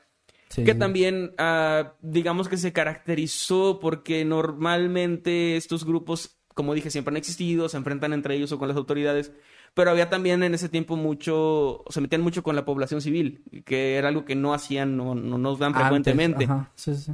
Y en ese tiempo sí empezó así como que a ponerse mucho más fuerte y eso lamentablemente es pues lo que pasó en esta, en esta historia. Okay. Si bien ahora mismo no estamos precisamente en un periodo de paz completa, créanme cuando les digo que en esos tiempos todo era mucho peor. Y lamentablemente esta inseguridad alcanzó a don Alejo y a su rancho. El 13 de noviembre del año 2010, esto ya tiene, va a cumplir ya 12 años esto, un grupo de gente armada llegó hasta el rancho San José y exigieron hablar con el dueño. Don Alejo salió para saber qué estaba pasando y estas personas le hicieron una advertencia. Tenía 24 horas para abandonar la que era su propiedad, pues ahora les pertenecía a ellos. Así que era un, pues aquí ya es mío, así que pues vete, vete o, o, bueno, ya sabes lo que va a pasar, ¿no? Si cuando volvieran al día siguiente, eh, aún había gente ahí, pues iban a matarlos a todos, básicamente. Diciendo esto se retiraron, probablemente confiados de volver al día siguiente sin mayor inconveniente. Y es que don Alejo, un hombre amable de 77 años, no parecía ser como un gran impedimento, ¿no? Para estos planes. Obviamente. Pero don Alejo no era cualquier señor mayor, era un señor norteño, trabajador, que no iba a permitir que así de la nada unos desconocidos le arrebataran pues el fruto de años y años de, trabajo. Porque como les dije, él no había, nadie le había regalado nada, ¿no? Y así fue como reunió a sus trabajadores y les ordenó que se fueran del rancho y que al día siguiente no se presentaran a trabajar. Ahora, él era de Nuevo León, él estaba en el rancho porque le gustaba estar ahí y tenía trabajadores, pero su familia no estaba ahí con él. Él estaba, digamos, solo con sus empleados, con uh -huh. gente que le ayudaba, obviamente, con las tareas de, del rancho, que mantener un rancho es bastante pesado. Sí. Eh, y les ordenó que se fueran, les dijo que... No estoy seguro, supongo que ellos sí sabían por qué, pero no estoy seguro si les explicó o si simplemente les dijo váyanse y no, no vengan. También supongo yo... Tengo entendido que sí sabían. También supongo yo que ellos pensaron que él también se iba a ir. Uh -huh. Porque se me hace raro que nadie se quedara. Pero, pero bueno, es igual. No, no todos somos Don Alejo. No todos tenemos esos huevos. En la madrugada, varios vehículos ingresaron al rancho y se colocaron frente a la casa. Los hombres armados que venían a bordo descendieron y dispararon al aire. Gritaron que iban a apoderarse del rancho, básicamente. Todo estaba oscuro y en silencio, y por un momento parecía que el rancho se había quedado vacío. Pero entonces varias detonaciones se dejaron oír desde dentro de la casa principal, e inmediatamente los hombres armados respondieron al ataque. Comenzaron a balacear la casa sin un blanco fijo, no sabían exactamente de dónde venían los disparos ni cuántas personas había dentro del rancho, pues parecía como un pequeño ejército que se estaba enfrentando a ellos. Desde cada ventana, desde cada puerta había detonaciones, así que comenzaron pues a disparar a, a todos lados, ¿no? Mm. A, a, destruir mm. la casa casi por completo. Los delincuentes, viéndose sorprendidos por esta respuesta inesperada, aumentaron el calibre de su ataque usando o sacando las armas largas, las más este, potentes, digamos, y lanzando granadas de mano. Se desconoce exactamente cuántos elementos armados acudieron al rancho para atacarlo. Lo que sí se sabe es que terminaron huyendo del lugar al verse rebasados por la defensa del mismo. Los delincuentes no pudieron apoderarse del rancho y escaparon antes de que los militares, quienes ya se dirigían al rancho al ser notificados de la balacera, llegaran. Cuando los soldados llegaron al lugar, al rancho San José, se encontraron con el escenario de una guerra. La casa principal estaba parcialmente destrozada por los impactos de bala y, las, y las expansiones de las granadas, las explosiones, perdón, de, la, de las granadas. Estaba, estaba casi destruida. Y en el terreno, fuera de la casa, se encontraron con seis delincuentes tirados en el suelo. Me asusté. Cuatro de ellos estaban muertos y otros dos estaban agonizando inconscientes. Al ver esto e ingresar a la casa, esperaban encontrar más cuerpos dentro, pero solo encontraron a uno, el del señor Alejo Garza Tamés. Su cuerpo tenía solamente dos impactos de bala, uno en el pecho y otro en la cabeza. Aún así, la causa de su muerte no había sido esa, sino las esquirlas de una granada que lo habían alcanzado. Es decir, haberle dado había sido una cuestión de suerte, pues los delincuentes ni siquiera sabían a dónde tirar, y esto se debía a la gran estrategia, estrategia de Don Alejo. Lo mataron por suerte. O sea, porque estaban tirando y estaban lanzando granadas y una de, una de esas le pegó. Pero Sí. realmente ellos no, no sabían a qué le disparaban ni, ni hacia ¿A dónde. cuántas personas, ¿no? Ni cuántas personas había. De hecho, al parecer creyeron que eran varias personas. Aparentemente, durante toda esa noche, él había permanecido despierto y preparándose solo para el ataque. Pues al inspeccionar la propiedad, los militares se encontraron con que en todas las ventanas y puertas había armas y casquillos percutidos.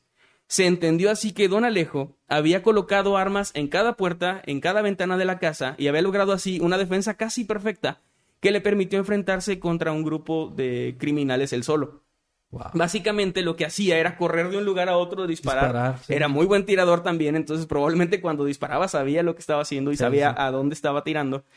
Este, y estuvo así, o sea, estuvo corriendo de un, de un lugar a otro disparando hasta que pues en algún momento lo, lo lograron Con la tumbar granada, ¿no? Con la granada, pero aún así pues eh, pues se chingó a seis güeyes. o sea, a seis, sí, sí, sí, sí. de no sé cuántos eran en total, pero hizo huir a los demás, así que probablemente sí iban perdiendo, que, que, pues, sí, sí iban perdiendo, simplemente por el número. Sí, sí, ya con eso tienes. O estás hablando de que un, un, un Don Alejo mató a uno, es como los espartanos, ¿no? Es Sí, güey, exactamente. Es uno a seis, es así que si hubiera tenido Don Alejo a otros dos Don Alejos, es como que, o sea, 18, güey. sí, no manches, imagínate un, un ejército de gente así de pro. No, está cabrón. Pero bueno, este, el, el punto es que mm, Don Alejo murió protegiendo lo que era suyo, y aunque perdió la vida, conservó por siempre su honor y evitó que su propiedad terminara en manos de la delincuencia.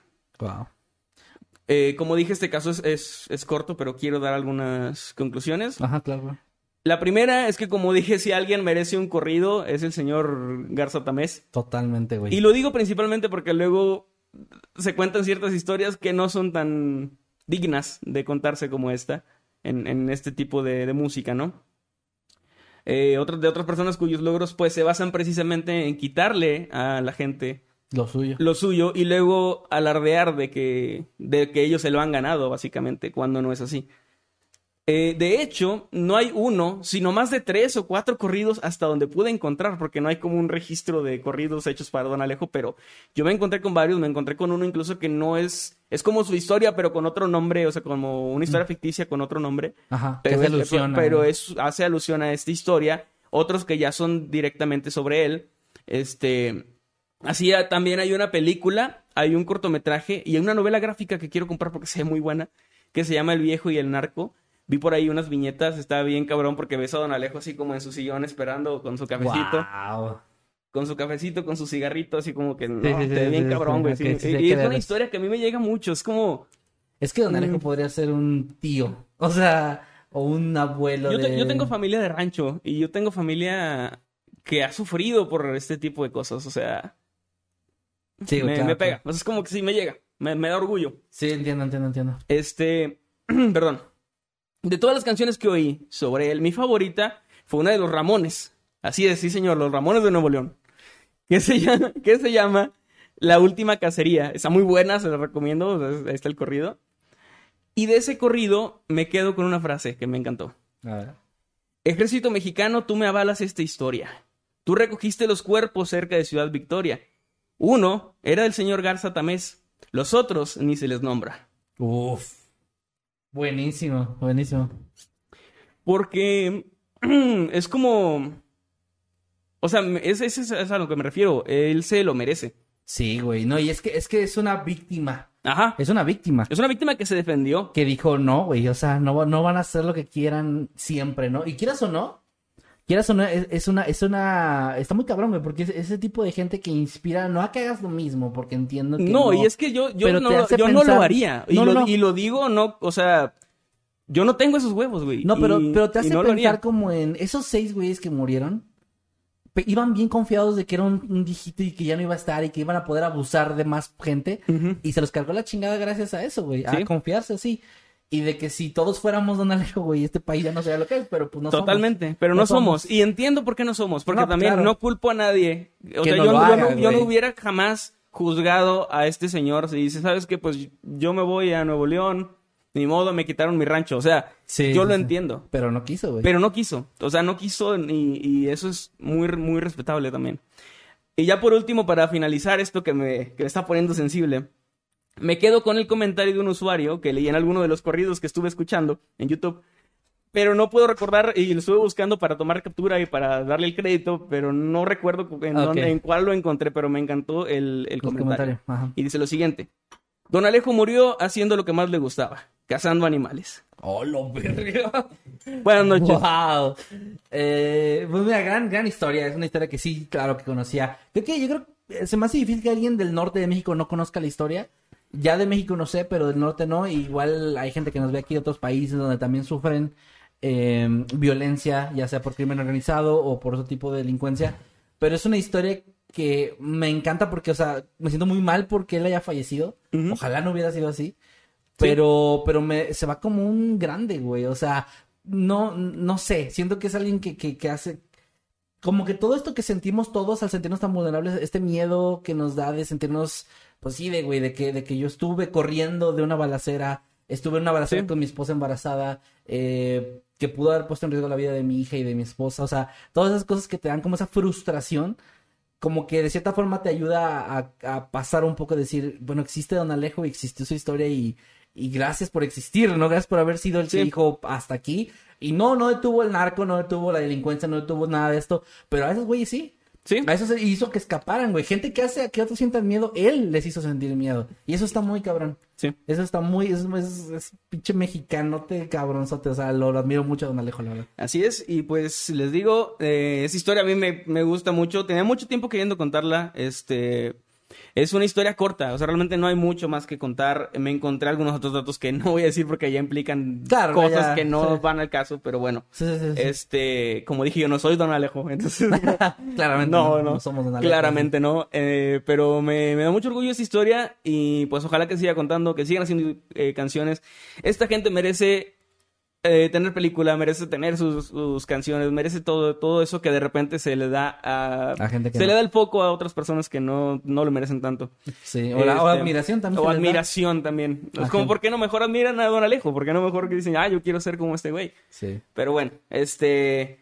ah, ahí queda mi tema. Gran tema, gran tema. Gracias por traerlo. Es, mi un, tema, es pues- un tema que vale mucho la pena contar. Este, no es coincidencia que te esperaste a vivir en Tamaulipas para contarlo, ¿va? Sí, también. Tiene mucho que ver. Allá no vivir en Ciudad Victoria. Sí, no, no, no. No, mis respetos. Eh, Este- Pero bueno, gran tema. Ojalá que les haya gustado. Digo, sí estoy, estoy aquí leyendo algunos de sus comentarios mientras Manuel estaba contando la historia y sí, este, están muy de acuerdo con lo que mencionas. Están aquí dando de que le, Don Alejo le gana a Goku. Estoy de acuerdo. Sí, sí, Estoy de totalmente. acuerdo. Es su manera, es la manera de los dioses también estaban diciendo por aquí. Y así, varios. Eh, vamos a leer los superchats que nos faltaron. Eh, Sí, claro.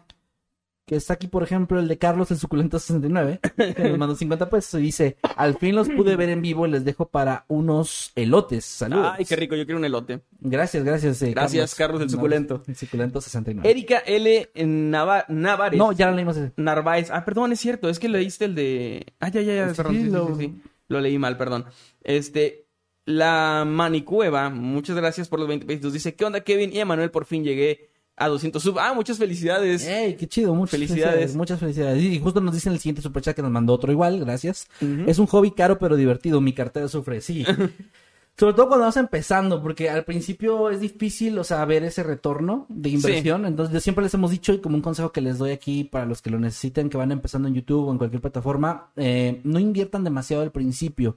Se puede hacer mucho con lo poco que tengan. O sea, todos tenemos un teléfono celular que tiene grabadora, empieza así, empieza así. Aprende cómo limpiar audio, cómo mejorar tu audio. Miles de tutoriales en YouTube de todo lo que tú quieras ver programas gratuitos de edición, o sea, hay, Hay mucho, mucho. hay mucho que hacer ahorita para, para que no te detenga el no tener el mejor equipo del mundo. Este, entonces no, empiecen por ahí y ya poco a poco van a ir viendo, pero sí, claro, eh, eventualmente tienes que ir invirtiendo, ¿no? Entonces es donde Siempre. duele un poquito, pero vale la pena, sobre todo si haces por gusto.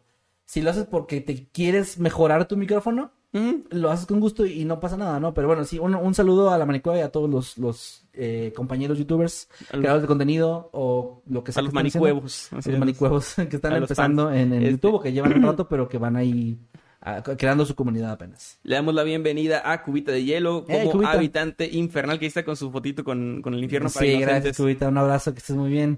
Eh, también quiero leer algunos tweets que están por acá. A ver, me actualizo.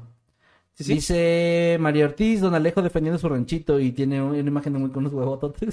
Pues sí, güey, la verdad sí, Sí, que qué huevos de este señor. Haciendo un dibujito mientras los escucho, los TKM. Mañana es mi cumple, me podrían felicitar, dice Denise. Denise, gracias por eh, dejarnos tu tweet y felicidades, feliz cumpleaños, que te la pases muy bonito mañana, que te consientan mucho.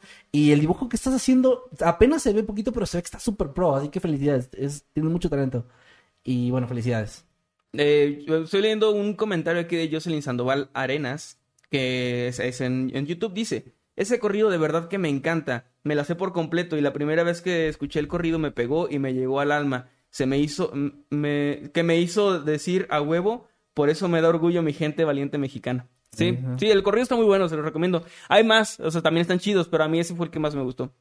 Lila dice que en Twitter, primera vez que llego a ver un capítulo en vivo, aunque algo tarde porque me perdí la historia de Kevin. Un saludito desde Uruguay. Saludos hasta Uruguay, eh, Lila, y no te preocupes, ahí lo ves en la retransmisión. Gracias, gracias. También Andy, Andy Dorantes, que dice que bello verlos en vivo de nuevo. Eh, la semana pasada fue bien raro porque estaba así entre el Noctámbulos y el concierto de. Manuel. Y es un gif de una mona que está con los ojos así.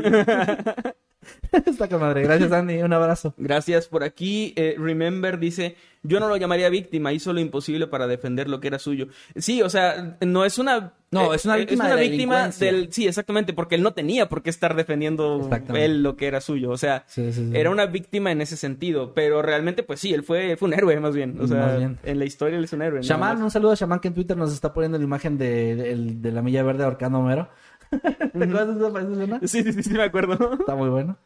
Y acá dice Azúcar, ha- hashtag Noctámbulos Podcast, ufa tiempo para el segundo tema, pero lo poco que alcancé a escuchar del tema de Kevin me partió el alma. Un saludo muchachos, gracias, gracias. Sí. Y a Vicky April que nos está mandando un video de que nos está viendo ahí en su tele, muchas gracias. Dice saludos de Argentina, feliz que es viernes solamente porque llega el día de Noctámbulos Podcast. Saludos de Argentina y feliz día del podcast. Saludos de Argentina, Vicky, y gracias, gracias. Eh, ¿Quieres leer algo del chat mío? Sí, sí, por aquí dicen, este... Su manera es la manera de los dioses, dice Ingrid Rodríguez. Ándale, ya encontraron el... ya- Toby ya encontró el, comentario, güey. Ah, sí, qué de chingón. Le voy a dar retweet para que lo puedan ver. Qué chingón, qué chingón. Pero gracias, Toby. Perdón, perdón. Angie, perdón. Angie Castrillón dice, ese señor es como el Chuck Norris mexicano de 10.000 a 10. O sea, es como que así es mucho más cabrón, la verdad, sí. Sí, Por cierto, llegó un superchat de Román J. Ah, va, va. Muchas gracias, Román J. eh, nos manda dos dólares. Dice, ¿alguna vez han visto accidentalmente desnudo al otro? No, accidentalmente. Accidentalmente no. no. Eh, es una víctima valiente, pero víctima al final dice Ibañez, estoy de acuerdo. Ah, a ver, espérame, quiero leer algo de aquí. Dice, tal vez no lean esto, pero esta semana fue mi cumple número 20. Ayuda, no les sea la vida adulta. Me saludan. Ingrid Rodríguez. Un saludo, Ingrid. Ingrid Rodríguez, un no te saludote. preocupes, este... Feliz cumpleaños, nosotros tampoco le sabemos. No, no le vas a saber nunca. Yo conozco gente de 40 que me dice que tampoco le sabe, así que ser adulto yo lo definiría como es un niño que tiene que actuar como alguien mayor y que no sabe qué está pasando a su alrededor. Esa frase de ne- necesito un adulto está muy cabrona porque la sientes toda la vida. Toda la vida vas a decir, ay, ojalá hubiera un adulto aquí que me resuelva. Sí, más cuando haces trámites. Es como, ¿por qué no viene mi mamá? Y me, Y lo- y me tramita las placas de, carro. sí, sí, sí. Es que sí, como que sí es, obviamente, ser niño es mucho más cómodo, pero como que no lo valoras. No, no lo valoras, güey. Y no puedes, porque por, por más que le digas a un niño, valóralo, valóralo, va a decir, ¿qué loco qué? Si no, ya quiero ser grande, no sé. Ajá, dices, eh, manda un saludo a Su Bang Chan que cumple este domingo. Pues saludos a Su Bang Chan, feliz cumpleaños. Saludos. Ahora sí a sacar todas las lágrimas que tengo, dicen tus pompitas. Ay, gracias, mis pompitas. Mm, Los quiero mucho, Por dice los- Mister, así nada más Mister. Un saludo, también te queremos mucho. Ya me sabía la historia, pero nunca supe que él murió. La verdad, ese señor fue un orgullo, dice Selina, mira. Sí, sí, sí, pues lamentablemente sí murió. Y yo creo que él sabía que, que era lo que iba a pasar. Yo o sea, creo que sí, o Era sea- muy difícil que, que pensara que no. Igual y, y, o sea, pudo haber sobrevivido probablemente si, si, o sea, si esta granada no hubiera caído cerca de él, básicamente, si esa persona que la lanzó no lo hubiera lanzado justo ahí, probablemente hubieran huido antes de que él... Atinándole nomás. Ajá, o sea, si hubieran huido antes de eso, eh, pues creo que sí tenían, tenían muchas posibilidades de sobrevivir. Lamentablemente no fue así. Pero pues lo que se admira mucho es este... La los valentía. pinches huevotes que tenía. Sí, los huevos. Eh, bueno, pues no sé, ¿ya quieres que con eso nos vayamos? Creo que ya... Pues yo creo que sí, ya nos, nos despedimos Fueron con, temas un con poco esto. cortos, pero aún así duró hora y media, bueno, hora veinte, así que no estuvo mal. Lo que duraban antes los noctámbulos. Sí, cuando eran los nalgos. Con tres temas cortos. Me acuerdo que los primeros noctámbulos teníamos como que una hora, era donde... O sea, no cortábamos, pero sí era la Eran meta. temas muy Y cortitos. llegamos a hacer noctámbulos de 50 minutos, güey. Sí, sí me acuerdo. Con Con... tres temas, ¿qué pedo? tres temas y leyendo superchats y todo. Órale. Bueno, pues gracias a todos por haber estado aquí. Ojalá les haya gustado este episodio de Noctámbulos Podcast. Dice Román, yo necesito un boleto para irme a México y me da miedo comprarlo solo y pido ayuda a los mayores. Mamá, ¿me ayudas a sacar mi credencial de lector? Dice Wanda. Mamá, ayúdame a sacar mi credencial del INSEN. Mamá, te estoy hablando. Mamá. Ah, la la tumba. Coincidencia es escuchar la historia de Don Alejo y que sea un comercial del opening de los caballeros Zodiaco, dice Dani. Ándale. Verdad. Vencerá todo el ¿Qué le pasó a los cráneos? Están ¿Mm? aquí, aquí. ¿Huyeron? Aquí están. Ah, A veces escucha como golpean así como ¡Ah! sí, ah, ayuda. Pero no. Eh, bueno, pues con eso nos vamos, chicos. Ojalá que les haya gustado este episodio de Noctámbulos Podcast. Ojalá que les hayan gustado los temas. Recuerden que si nos están escuchando en una plataforma digital de audio, eh, pueden seguirnos como en Spotify o cualquiera de esos demás que hay. Muchas gracias de verdad por el apoyo. Denos un follow. Nos ayuda bastante a llegar a más lejos a más gente. Hemos estado, no lo hemos mencionado ya, pero hemos estado varias veces en el top de podcast en México, en varios de esos Sí, eh, muchas plataformas. Entonces, gracias de verdad por el apoyo.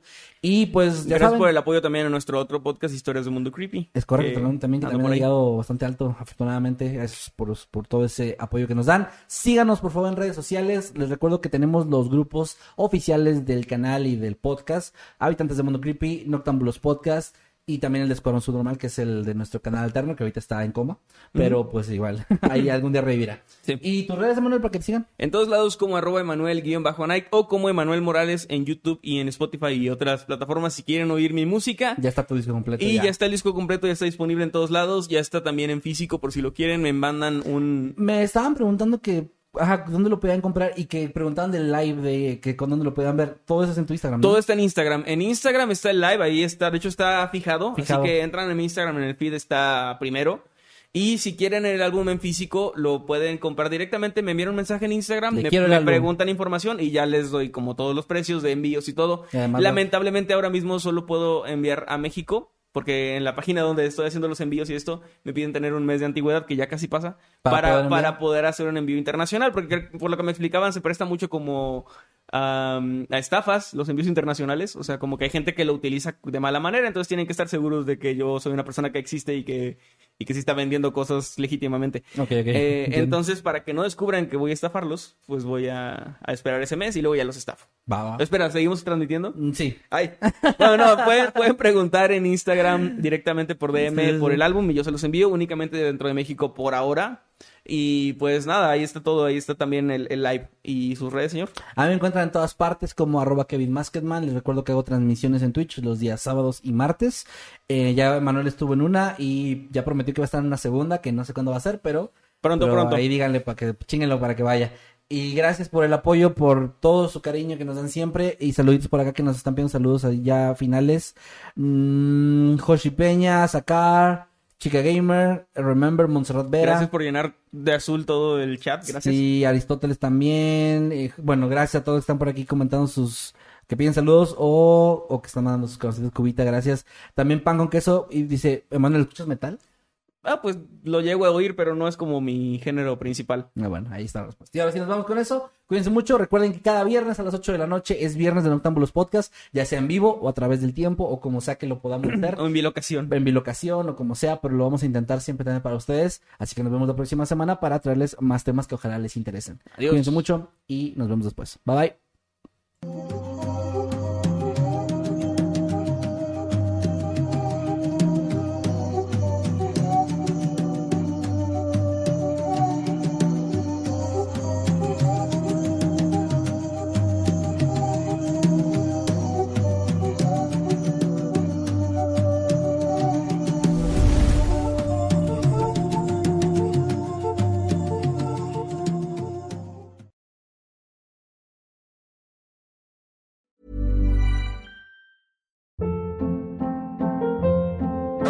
Hold up. What was that? Boring. No flavor. That was as bad as those leftovers you ate all week. Kiki Palmer here, and it's time to say hello to something fresh and guilt-free. Hello Fresh. Jazz up dinner with pecan-crusted chicken or garlic butter shrimp scampi. Now that's music to my mouth. Hello Fresh. Let's get this dinner party started. Discover all the delicious possibilities at hellofresh.com.